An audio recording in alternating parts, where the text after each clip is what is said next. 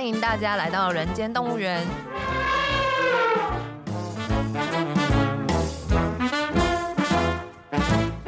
这是燕世姬为了编剧工作外出取材，访谈多年政治与企业幕僚的经验，并交流两个世代斜杠者的生活与想法。嗨，大家好，我是燕世姬。嗨，大家好，我是边角料。我们节目现在也开了 IG 还有脸书的粉丝团，那请大家要记得帮我们按一下追踪，然后密切关注我们节目的最新消息哦。那我们今天呢，要继续来聊聊文化部的一些文化政策。没有讲，没有要没有要聊文化争，我乱讲的，你没有接我的梗。不是啦，听众想 听的都是宫廷斗争啊，对对对，怎么会听文化政策这种东西？好，那我们来讲文化部的文化斗争。因为我终于知道有一个部长五个机要哎，然后还不同时期在同一个办公室，然后负责不同业务。好，那我们要来听文化部《甄嬛传》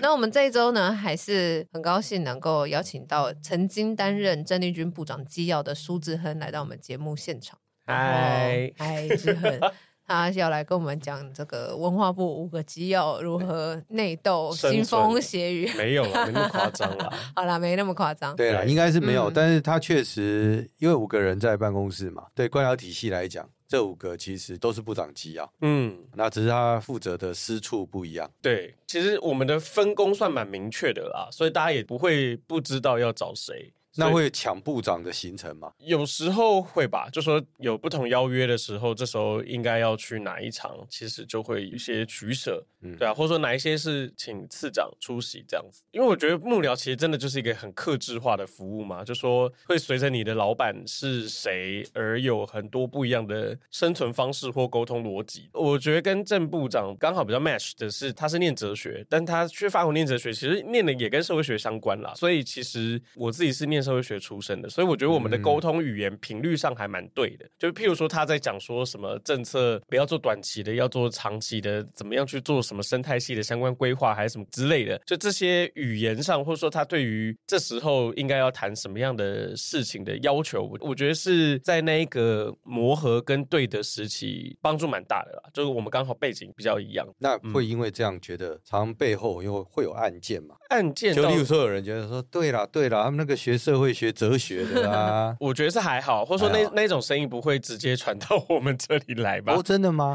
哦，对啊，对啊。那我也很好奇，那时候你有机会到郑部长那里去，那当然对有一些人来讲，就是哎，我有一个很有趣的经历。那有一些人就是他会摆在他生涯规划里头，嗯，例如他会想象部长会走到哪里。哦，我懂你意思，对吗？我的意思，先不讲别人啊，先讲你，你那时候去纯粹，我那时候进去的时候也。才二十七岁，在幕僚界做到部长机要，其实还算年轻的。对，所以其实对我来讲，就是说我还记得我去的时候，跟部长算面试吗的时候，那时候他跟我聊天，然后我就说我知道是刘华珍是一个有点怪的人，然后他就部长就说：“哎，你是刘华珍的学生，那你一定很奇怪。”我就说：“嗯，算是吧。”他就说他的办公室其实都是一些奇奇怪怪的人。就老实说，我觉得我们真的跟一般的政治幕僚有点不太一样。就说我觉得我们我真的都比较是佣兵性格，真的有要做事的时候，我才会来。譬如说，像部长离开以后，他在他新平台的时候，老实说，那时候我就觉得我有我自己想做的事情，我就离开了。很多在政治界，他比较像是养家臣嘛，但觉得我们确实是比较是佣兵性格的人。就说这时候的这一仗，我帮得上忙的时候，我就来帮忙。如果要离开，其实我们几乎都是可以自己生存的人，只是因为刚好有这个机会来这边服务，所以才过来。如果是那种想要跟着老板一起往上攀的人，其实他就不会来找郑丽君的啦。就说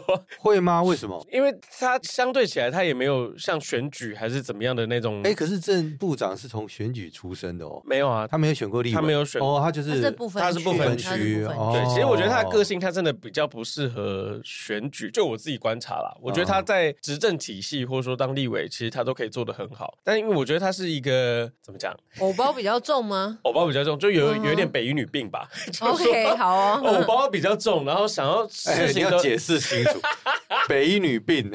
就是我不是北一女，我的意思说看着我，这是什么病啊？要讲清楚啊！就会感觉 偶包比较重吧，就会感觉偶包的，不轻易出手，就是出手就要做到完美。就我觉得他的完美主义性格是很强的，所以你会感觉其实他会做的事情大概都在他都可以想象得到这个成功的步骤，或者说他比较知道整件事情可以怎么走还是怎么样。所以我自己的观察啦，我觉得选举有时候他可能会太在意偶包，而在选举上一定就会遇到各种狗屁倒灶的事情，然后那个不可控的感觉，我觉得不是那么适合他。而且就你看他连新闻稿，或者说他连他脸书的一两个字，他都要管到这种程度了，我就会觉得选举好像比较不是他的路线吧。嗯嗯，我自己的感觉。哎、欸，那那你在文化部的时候，你的印象所及，就那几年之内，嗯，有什么很重大的政策推动，然后有造成一些社会的舆论或是什么之类的吗？还是你们都超顺的？也没有到超顺，最常吵的就是像中正纪念堂啊，中正纪念堂转型这些，uh. 就跟转型正义相关的东西也是在里面。那时候过的也很多是国家人权博物馆的升格的设置条例啊，然后其他，我觉得我我们的东西就。文化部是一个不会死人的部会，老实说，我们再怎么样都不会到真的太严重吗？但我们做的事情就比较慢慢在改革吧。我自己觉得我在里面帮到比较多的是慢慢把那些评审委员的名单有一些世代交替嘛，就说以前你会看到很多补助委员的名单，他其实就是公务员就上了一个 Excel 表，然后叫你在上面对勾人，最后就是变成他就是一个万年表格啊。然后然后其实没有一个很明确的机制在让他有一些。变化那几年，我们其实做的比较多的是相关的转型啦。那我觉得成效比较大的是在音乐方面，就像金鹰奖那时候，像一开始找陈珊妮啊，然后后来又玛莎之类的，就是有主席制开始在改变的时候，我觉得那个美学品味有比较慢慢做出一些区隔跟转变了。对，有受到反弹。对啊，嗯，多多少少一定会啊。就是说以前补助最容易被诟病的就是都同一批人在分配嘛，就是今年你被挑中了，那同样的名单里面的人在分配，这个一定是会引起一些。些他们可能就会开始酸啊，还是怎么样？有些东西就是忍过就算了，但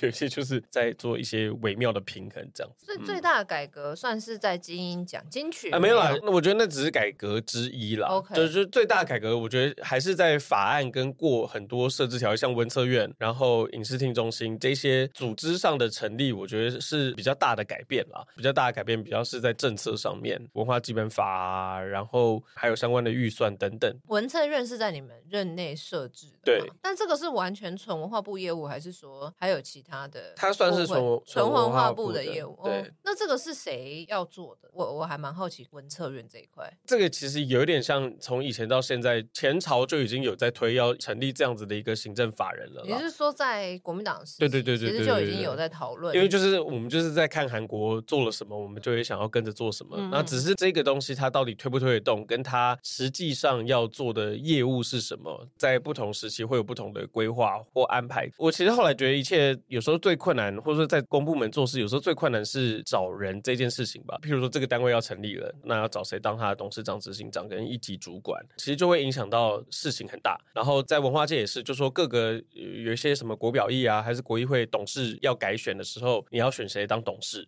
我觉得那是一个最困难的事情，但也是我们。像我这个世代人所看到的人的名单，以前大家都会想要选一些社会贤达，那那那些社会贤达可能就是一些年纪比较长的，那其实跟现在的文化界的运作动态其实是有点不对盘的。我们怎么样去平衡这件事情？我觉得就是在里面比较努力想要推的这种东西，过程当然也会有一些困难啦。在台湾的文化事业就是这样，就说文化在以前在威权党国时期是一个比较像特许事业，所以其实我们养出了一大批哦。哦，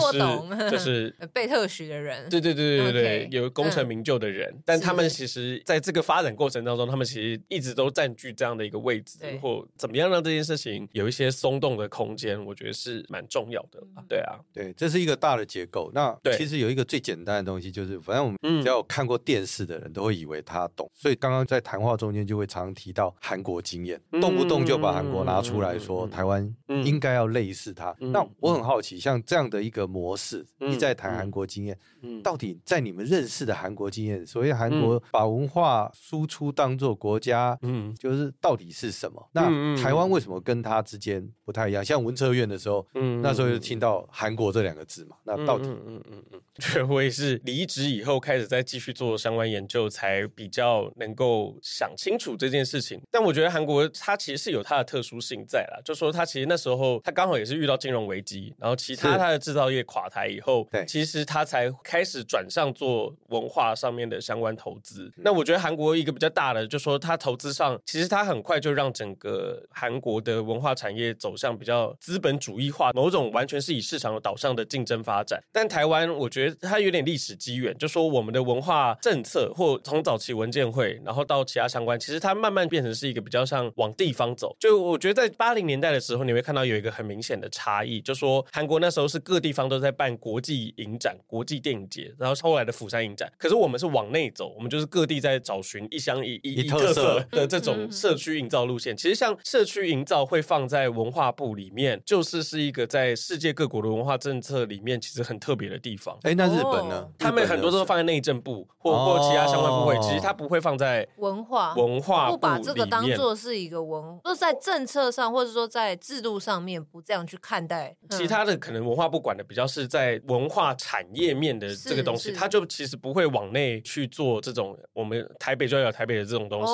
他可能会在地方的文化局会做这些事情，但是文化部他不会去这个的负责单位不会是文化了。但我们的文化的想象其实很多就会变成是在地方的这种文化协会还是怎么样，就说那一个往内走跟往外走，其实就会带来很大的差异嘛。就说往外走的时候，其实你有国际上的标准或国际上的观众收视群，然后跟国际奖项来做竞争的时候，它其实是会对于国内的权力关系是会洗牌的嘛。就说你在国内，因为你的人缘好，你因为你的辈分高，然后而你被认为是个好作品，但是出了国，人家不知道你的辈分，他就是某种程度上真的在凭实力了。所以我觉得那一个转变是很重要的。再加上就说九零年代那时候中国市场开放的时候，对台湾跟韩国也就有不同影响，就大家都进去，可对我们我们有一点语言优势，所以对于我们台湾的某种程度上，那时候资本家来讲，它是一个市场扩张。但对韩国来讲，就说中国市场是一个，因为它没有语言上的优势，所以它就等于是要打一个国际市场。所以在那个过程当中，它就有一些技术升级上面的一些动机跟动力。所以你会看到，在那一个过程当中，它的整个往外扩是有技术成长。但我们因为有一个华语圈的魔咒在那里，然后让它有点像国内市场的再延伸的再扩大，所以他们其实带来的不是激烈竞争下的技术升级，而只是把我们以前的封建贵族养的更大。我们其实没有转到那种真的是以国际完全是以市场竞争。我我同意，这也就是常常以前早期在讲那个 ECFA 的时候，我觉得我们最被说服的就是要走进世界，要先走进中国，再走到世界。嗯就发现所有的人都走进中国，就停在中国。对啊，对啊，对啊，对啊。因为我选择一条最简单的路，没错。那我就好奇挑战。所以你刚刚在认定说，我们把它摆在文化往内，往内是一种选择嘛？就当时为什么在你们的看法里，有台湾会做这个往内的选择？其实是从在找根。这要再回到更前面，就文建会其实刚成立的时候，其实就是那时候国民党政府，他那时候就在某种程度上，他也要重建他的统治正当性吧。就说七九年以后遇到危机，他开始要经营了。所以其实某种程度上，我们现在认为的国民党很早就开始在打造一套台湾文化的论述，把台湾视为是中国的一部分的这种台湾是一省，然后开始要寻找地方特色这样子的一种的路径。文建会的这种这样的一个文建会是在李登辉的时候啊，对啊，它叫文化建设委员会，对对对对，文化建设委员会，所以它是包含建设在里面的，没有到建设啦，但是它就是建构一个一套论述，这样讲嘛，算是吧，就说他们那时候就是，所以我们的文化上面。就早期都是监管嘛，就是早期就是管理，就有点像现在 NCC，就以前新闻局都是在做管理，嗯嗯嗯，但在做发展的时候，其实，在八零年代的时候的，他们就有开始在从国家要要去建构一种地方文化、台湾文化的走向。但那时候走向就是一个要往地方文化走，所以你会看到，这也是国民党政府的时候，龙应台会推什么文化泥土化啊那种，就我们在推在地化的这件事情的时候，其实那个背后的预设逻辑就有点不太一样，就说要把台湾打造。造成一种有地方文化、社区文化，跟还是我们要把台湾作为一个总体开始在跟国际往外走的时候，我觉得那个还是有一些差异的哦，所以它不是一个寻根的过程，就是本来在从那个非常中国移植过来的大文化。大国文化，然后开始到两千年陈水扁那时候政党轮替的时候，他开始有慢慢变成乡土文学教材那一种，有开始他变成寻根化，没错了。但就是说，在我们在做寻根这件事情的时候，人家在做的是往外走的这个过程，在重新创造这样子。产业面的问题，就是说你寻根，寻根当然是一个好事，就是说我们都需要，尤其是文化创作者，其实我觉得这个还是蛮必要存在的。对啊，对啊。只是你就产业的角度来看的话，寻根不会。构成一个产业啊，它可能可以构成国旅之类，或者是说，它可以嗯，在国内是可行，可是它要往外走，走向国际的话，会比较，或者是说，它困难的地方是说，寻根的时候，它的很多收支来源其实是在政府，然后跟它的补助委员上，然后以至于它的标准其实它就不是透过市场竞争在做某种技术升级的动力，所以它变得是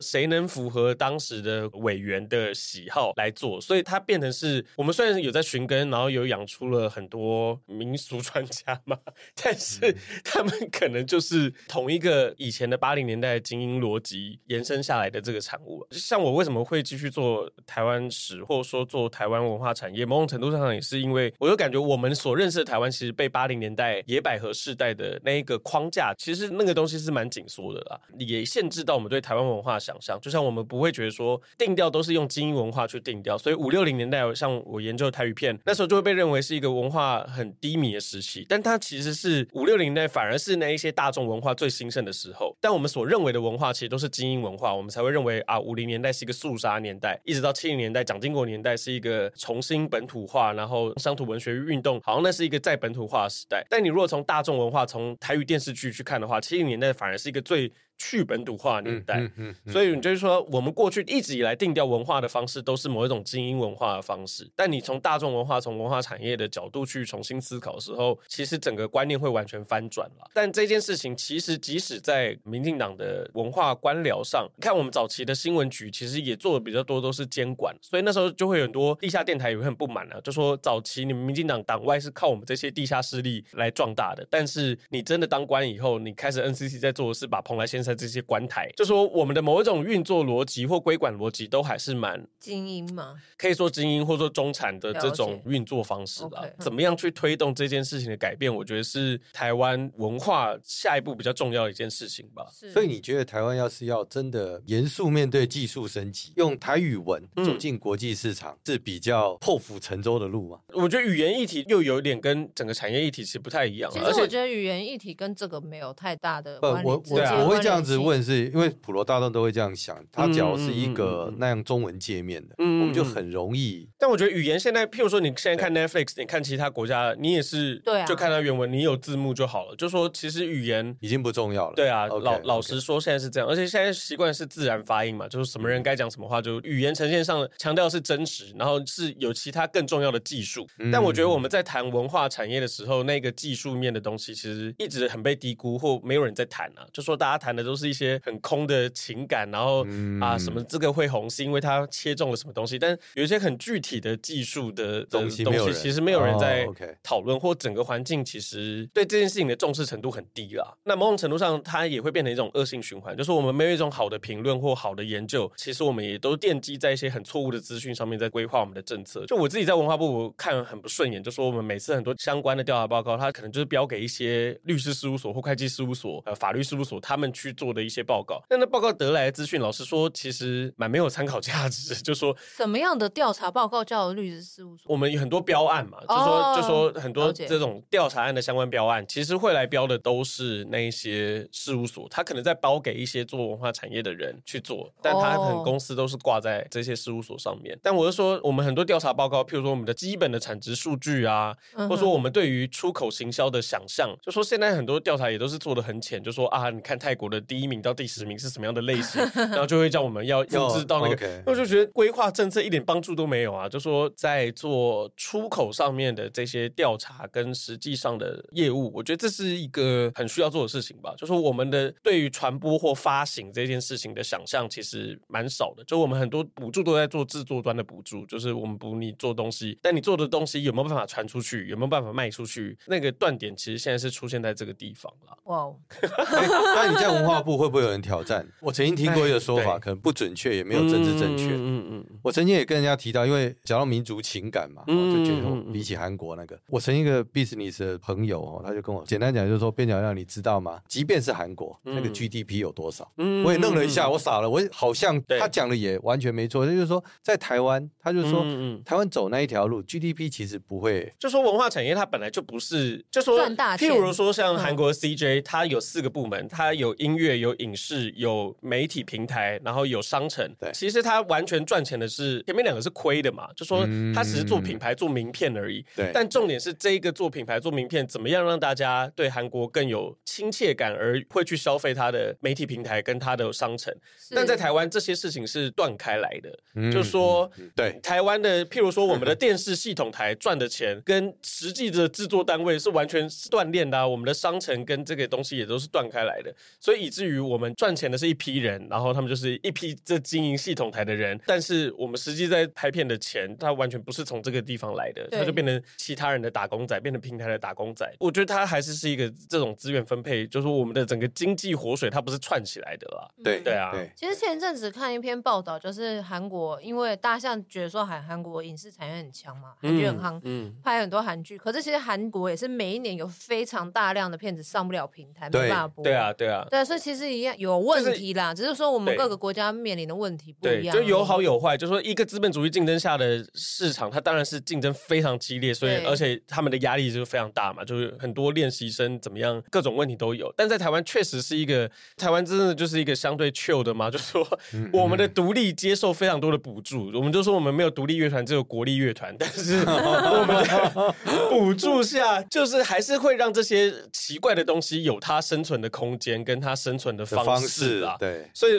某种程度上，真的就说，你看在其他国家吸毒怎样的人，他来台湾，他还是可以重新发展。就是我觉得，我觉得 台湾比较能够做的是这种东西吧，就说你在其他地方没有办法好好生存的，其实台湾人的包容性，我觉得是非常强的。包容，对，你看韩国连离婚都会被讲话，然后更不用说吸毒、酒驾什么什么之类的。但在台湾，就说犯过错的人要重新付出是相对宽容的。我觉得我们对啊，而且我们的那个，我们虽然说跟欧美其他比起来就没有办法，但那个宽容性跟相对开始在开放这件事情是我们的优势吧？嗯，对。像台湾的，因为性平、婚姻平权关系，我觉得演艺圈或影视圈对这个也接受度比较高嘛。相较之下，嗯嗯，韩国艺人应该是不太可能出柜的吧？就出柜的比较少啊。他们有一个，你出柜以后就会被定型的。OK，但我觉得像台湾就是对啊，就相对在东亚比起来的话，应该是比较包容性比较强，确实，确实啊。好，那你就在部长那里待了三年，对，三年。可是另外一个，你本来是做不然研究文化内容，可是当你去做文化政策，呃，讲不客气这个话，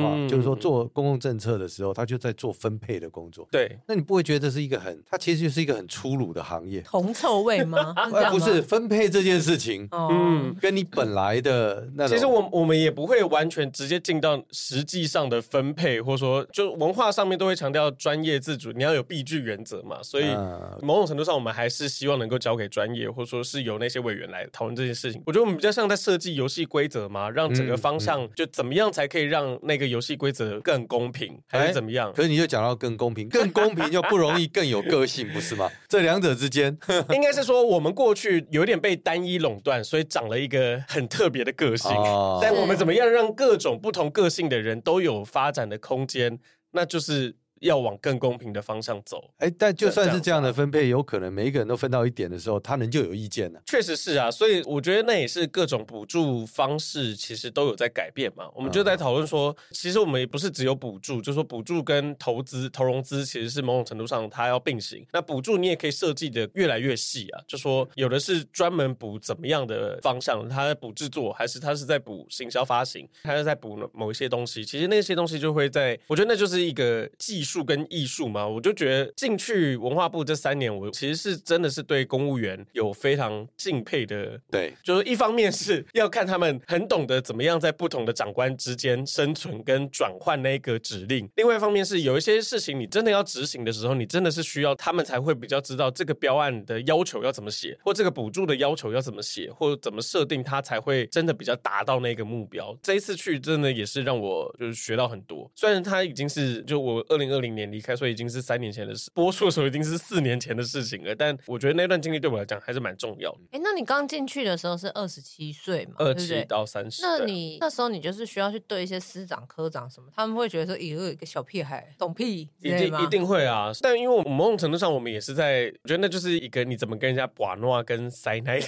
过程。Uh huh. 有时候他们也知道你是在传达的是部长的指令还是怎么样，uh huh. 就是你有时候就透过这种东西慢慢学，慢慢跟他们。但我觉得文化部其实是一个，因为文化部我们那时候司局长一字排开，几乎都是女的，然后我觉得全女的工作环境是一个比较不会那种啊，就是觉得你年轻人怎么样，就是我觉得那个氛围是至少比较亲切，至少不会明摆着啦。嗯、就是说，觉得我也会比较，其实比较习惯跟女人们相处，就 OK，你可以用忙内的身份跟他们塞奶还是什么之类的。Uh. 我觉得那是我比较熟悉的环境。那当然，你还是会从科长还是承办人之间知道，就是说你在里面你会看到很多人对上对下的态度是完全不一样的。他对上可能就是很恭敬，但他对下就凶的要死，还是什么之类的。那我觉得那就是每个职场里面。对这个，我我记得我也是一样，就是刚到部里的时候，嗯，我连拿到的那个便条纸颜色都不一样，我只能用黄色的便条纸。为什么？我就问他说为什么？他跟我说，因为黄色是上面下来的讯息。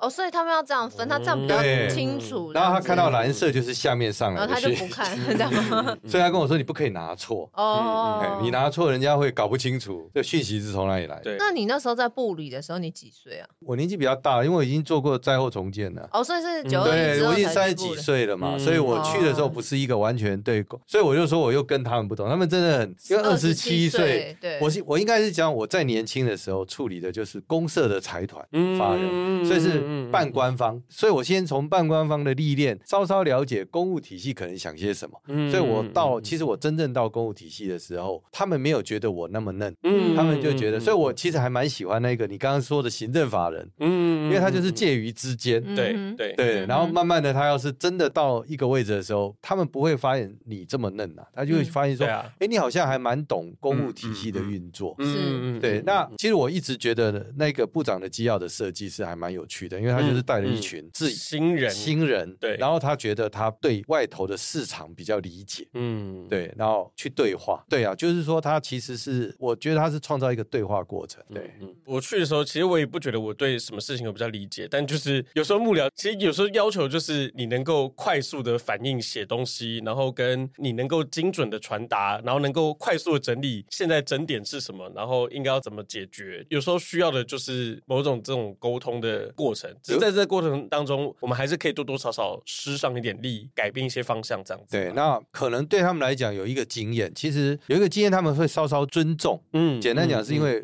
我们必须要面对，我们最后要面对选举检验。嗯，他的工作不用，嗯因为他是常任文官嘛。是，你是不是一朝天子一朝臣？可是你会告诉他说，抱歉，因为我要被检验，所以我这些东西我必须要跟民意之间的贴合度，嗯，要好，不然我明天就没工作了。这是很现实的嘛，就你跟他的厉害里头，唯一不太一样的地方。但但我觉得文化部确实也没有在选举上有扮演那么 直接的角色，所以我觉得某种程度上公务员会喜欢我们，也是因为我觉得部长他就是一个谈比较，他真的是一个比较谈，他从政策时就是一个比较长远型的政策规划啦。对他们来讲，就说他比较会去强调那个我们要先知道我们的目标是什么，然后才才去推后面的过程。所以我觉得那个过程是会希望能够让大家都至少知道我们前进的方向或目标是在哪里，再去想的嘛。我也不确定。所以二零二零郑部长就没有再续任了嘛？对对对对对，不然照理来讲也没政党轮替嘛，他就应该可以再。那应该是他个人选择。对啊，个人选择，就生涯规划。对，你们幕僚跟他之间没有去谈过政治上可想象的未来？一定也会有啊，有啊，怎么可能？对啊，选举完的时候还是什么？或者是他有没有对他人生一个规划？那我才可以规划我们啊，不是吗？当然也是有这样子的幕僚，就说会长远打算他的政治生涯这样子，或者说这个时候他应该要做什么事情这样子。对对，例如说他现在先做文化部部长嘛，那下一步至少要到行政院当个副院长。可是这应该是政治幕僚会去想，所以我好奇他们有有，但是他应该不是，我觉得自称自己应该不算。你没有想过，你没有再去做这个部长机要，你不会想这件事，你只是觉得去做的过程当然一定会想啊，就说会会他到哪里？但我自己就会觉得说，譬如说像我自己的判断，就会觉得他完全不适合走选举，但他非常有机会可以成为台湾第一位女阁魁。呃，我觉得他他的定位或者说他的擅长的事情，确实是他在执政体系的位置上，我觉得是对他来讲是很适合的。我当然会有我对他的想象，但是不同的幕僚可能就会有不同的想象，然后我们就会在讨论。但你会讨论这件事吗？就是说，例如说，那我们就努力推他到阁魁的这个位置。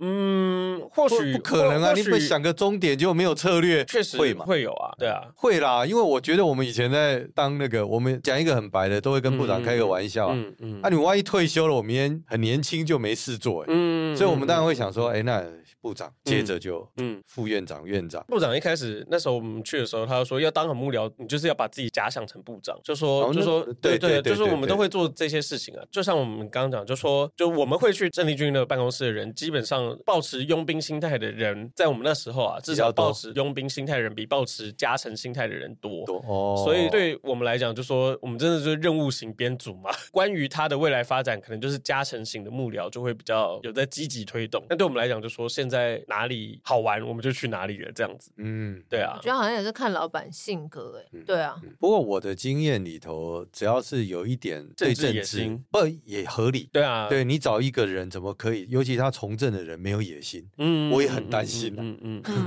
对不对？那我是不是跟着他就要开始炒土地啊？嗯，要退休啊，对啊，三年后退休啊，就把土地炒好就好。就是要自己也要选择吧，就是你当幕僚，当然当然，所以我们也提醒嘛，就你，因为有些人很显然。就比较不是这个路线，也不是说他没野心，就我觉得他好的地方是他也会看很多事情不爽。我觉得反而是很多人想要做事的，某种我们这种佣兵形态人，反而是看其他人做事的方式或东西，你会觉得这不对，或这不好，或这有盲点。嗯、那你开始会觉得，你越批评，你会越知道怎么做或怎么样。那个前进的动力可能反而是在这个地方吧。譬如说，在文化部的时候，觉得行政院的很多编预算的方式，或说在人事的管制上面，这些东西反而是很不利于我们去。推动事情的，譬如说我们的主计一些编列预算的方式啊，然后或说这些分配上面，就我们很多时候我们不是由上而下的演绎法，而是归纳法，就说底下提提的各种微博的东西，然后大家就拼成某一种。我知道，就是像他对于公共行政的这些不满，反而是会推进他去做，或推进我们这种佣兵形态的人去做其他事情的动力吧。就反而比较不是那种我一定要占了一个权力位置上面，觉得那种权力欲这样子，反正就离开。了部里，后来就去念书。后来我有先在人权馆设一个展，然后电影审查的相关展览啊。然后后来就是主要就是另外自己接案，然后就像前两年的那个总统府的光雕的相关剧本啊。哦、然后现在就是回来学术界做研究，某种程度上就是做我刚刚讲的像台韩文化政策的相关研究这样子啊。那我觉得确实也是需要，因为确实在部里面的时候，你会觉得学术界的人的研究也是很帮不上忙。但但我觉得那是因为很多事情其实没有公开。所以在外面的倡议团体或研究单位，其实他们也都不知道怎么实力。但我觉得怎么样把这个东西两边接起来，这是很重要。就是说，你要知道我们什么时候在开始在编列预算，可能那个时候才是影响最关键的时候。因为可能预算编完了以后，你明年根本就没得用啊。那但是大家不知道的时候，那个倡议的时间点，或者说怎么倡议的方向，就是说预算某种程度上它也不是说我有一百万，然后我要分配多少给别人这样子，而是各个单位他们自己提多少案。所以那个预算其实有时候也。不是分配，而是提案的这个过程。就说我觉得大家对于公务部门的不理解，其实会变成是我们在改变整个过程当中一个很困难的地方。但我觉得台湾的比较特殊，就说我们真的就是那个社会运动起来的人，其实现在某种程度上，以前都会说好像被民进党收编，但我觉得我们就是要学这一个实际上怎么去改变整个政府运作体系的这个方案，其实才是现在学术界最需要的东西嘛。不然现在学术界你要么提不出。一个更好的愿景，那你又不知道这个实际上怎怎么运作，那某种程度上，你被人家边缘化，当成狗飞火车也是很自然的事情。嗯、但就是我们怎么样又知道它的运作，然后其实又可以提出更好的解决方案，我觉得这是重要的、啊。对、啊，所以你也觉得那个经验其实对你来讲其实是蛮，其实是很有帮助啊。我也是到公部门以后，即使是我做战后台语片研究，你也要理解那时候的国民党政府整个行政院跟立法院跟其他的地方，它可能会有的折冲过程，你才会知道那个漏洞或美感其实是在哪里。那我觉得那个过程也真的是在公部门当中才开始慢慢学习的。然后你也会知道你有哪些东西有档案，譬如说审查的档案啊，或者说有一些政府的公文之类的，对我们重看历史的一些帮助，对于规划未来，或者说对于我们思考台湾为什么会走成这个现在这个样子，某种程度上，我觉得有公部门经验对我来讲是差很多的。所以未来有机会，你还会想要回到公部门吗？就我就说我是佣兵形态的人，所以就是那让你要是最想去的，假如在文化部还是？文策院，自己比较习惯的应该还是文化部。文化部。对啊，对对。文化部或文策院就文化回去再做机要，太累了。太累了，哎，所谓太累，指的是你，你有没有让听友知道你的一天？我觉得那个累比较是当幕僚的时间还是蛮遵守幕僚不语，你要跟大家就是维持一种关系，还是、嗯、还是怎么样？但我觉得我的个性其实我还是比较大炮性格的人嘛，就平常自己、哦、自己在做事的时候，所以要强迫自己磨成一个为了要做事，你必须要圆融的状态，其实不是不能做，但只是那个过程就会有点累。就它还是有一些限制啦，例如说你自己在个人社群上面的发言啊，什么没错，小心。你刚刚讲的应该是这个嘛，对不对？对啊，就说你其实那时候很难对任何事情发表意见啊。某种程度上，幕僚会越来越闷，也是这样。就说你越来越没办法发表你真实的意见，还怎么样？对啊，尤其是你确实也知道一些事，但是你又不能讲，嗯，对吧？对，我觉得，我觉得那是幕僚最需要有的功力，就说，嗯，或政治工作其实就是耐烦啦，就是你能耐住所有很烦的事情的时候，才有办法成事啊。对啊，对。哦，我觉得很精彩，因为这个 我每次结论都一样。我们下次要那个，要那我们下次就说准备一些。我觉得今天还好，把那个精彩的那个同义词全部拿出来。我们下次要改一下。不是，你下次来就说哦，好，谢谢你来。我觉得普普通通，相信各位听众朋友没有学到任何东西，没有学到任何东西。对对对啊，真的很感谢，因为知道志亨做部长幕僚也蛮久一段时间，但是我们也没有什么机会这样子认真聊，这样子两集这样下来，我觉得真的知道了蛮多原本不知道的事。对，非常谢谢，啊、谢谢你。不同的部会、不同的政治幕僚，嗯、跟不同的部长的习惯，对对啊，其实都有治理都会不一样。对，部会，然后人本身怎么样？所以我我希望说，我们未来有机会再邀到更多其他不同部会的来聊聊看不同部会的生态啊，是然后不同部长的性格对于幕僚之间会有什么样不一样的影响？嗯嗯嗯，好，今天再次感谢志恒来到我们现场。感谢大家，谢谢大家，谢谢，那我们下次再见，拜拜，拜拜。